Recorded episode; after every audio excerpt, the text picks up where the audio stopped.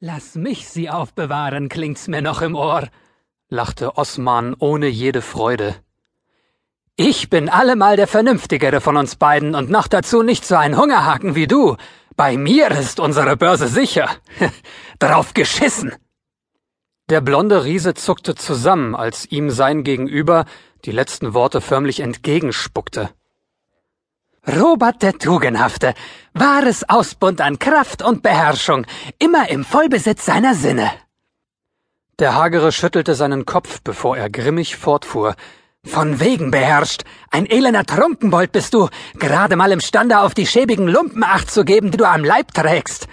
Wie konnte ich nur die Ersparnisse meines armen Vaters einem Sauf aus wie dir anvertrauen? Der Irrsinn muss mich geritten haben. Schwülstig rang Osman seine Hände gen Himmel. Robert indes gab keinen Laut von sich, wusste er doch sehr wohl, dass jeder Einwand nur weitere Vorwürfe nach sich ziehen würde. Stattdessen schlug er kraftvoll seinen Schlägel aufs Eisen und hoffte dabei insgeheim, ein herausgebrochenes Stückchen Fels möge Osman auf die Füße fallen. Immer wieder trieb er so den Meißel in die Wand, scheinbar unermüdlich, obwohl selbst ein Mann mit seiner erstaunlichen Statur diese Art von Arbeit unmöglich lange durchhalten konnte. Lässt sich wie ein kleiner Junge von einer Hure um den Finger wickeln. Hoffentlich bist wenigstens du auf deine Kosten gekommen. Teuer genug ist uns deine Dummheit jedenfalls allemal gekommen. Wollte dieser Kerl denn gar keine Ruhe geben? Robert schlug sein Eisen weiterhin kraftvoll in den Fels, doch trotz seiner Wut auf Osman das Mädchen und zuvörderst auf sich selbst, eine Wut, die ihn anstachelte, sein Blut zum Kochen brachte und neue Kräfte mobilisierte, wurden ihm allmählich die Arme schwer. Bald müsste er seine Arbeit ruhen lassen und sich Osmans Fragen stellen, so wie jeden Tag zuvor in den vergangenen vier Wochen. Das Schlimmste am ganzen Gezeter jedoch war, dass Osman mit seinen Vorhaltungen unbestritten richtig lag. Teufel noch eins. Wie konnte er auch so einfältig sein, ärgerte sich Robert erneut über sich selbst, und seine Wut ließ ihm Schlegel und Eisen für kurze Zeit leichter erscheinen. Osman hatte schon recht, selbst ein kleiner Junge hätte sich nicht unbedarfter anstellen können.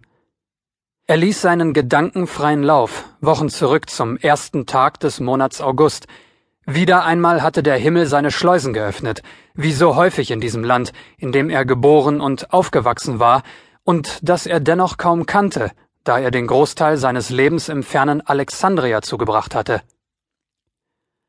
Vor seinem geistigen Auge erschien die Pforte des Krugschenks, eines Gasthofs einige Tagesreisen westlich von Hildesheim.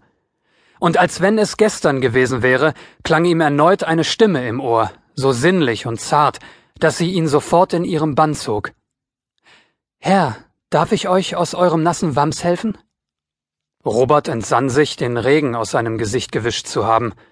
Nur einige alte Männer und ein Kaufmann mit zwei finster dreinblickenden Gesellen, vermutlich besoldeten Aufpassern, füllten die Schenke mit behäbigem Leben. Zarte Finger tippten ihm auf den Rücken. Er drehte sich um und es war um ihn geschehen.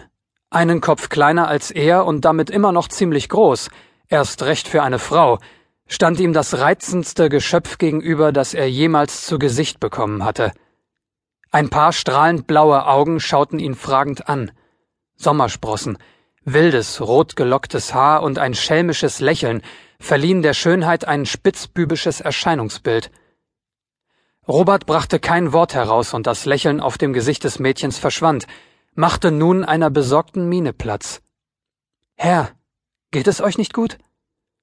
Osman, der hinter Robert die Schenke betreten hatte, verdrehte angesichts der Sprachlosigkeit seines Freundes die Augen, während der Kaufmann für die Szene nur einen blasierten Blick übrig hatte. Seine Begleiter indessen grinsten gehässig und begannen zu flüstern. Habt keine Sorge, liebes Kind, beendete Osman schließlich das unangenehme Schweigen. Ihr müsst wissen, dass dieser Mann im tiefsten Walde groß geworden und aufgewachsen ist, bis eben hat der arme Kerl außer seiner Mutter kein anderes weibliches Wesen zu Gesicht bekommen. Der Schankraum bebte vor Gelächter, nur das Mädchen schien noch unschlüssig, was es vom eben Gehörten halten sollte. Robert spürte indes, wie ihm angesichts Osmans Worte das Blut in den Kopf stieg. Ein schöner Freund, der diese ohnehin schon peinliche Situation weiter auf die Spitze trieb.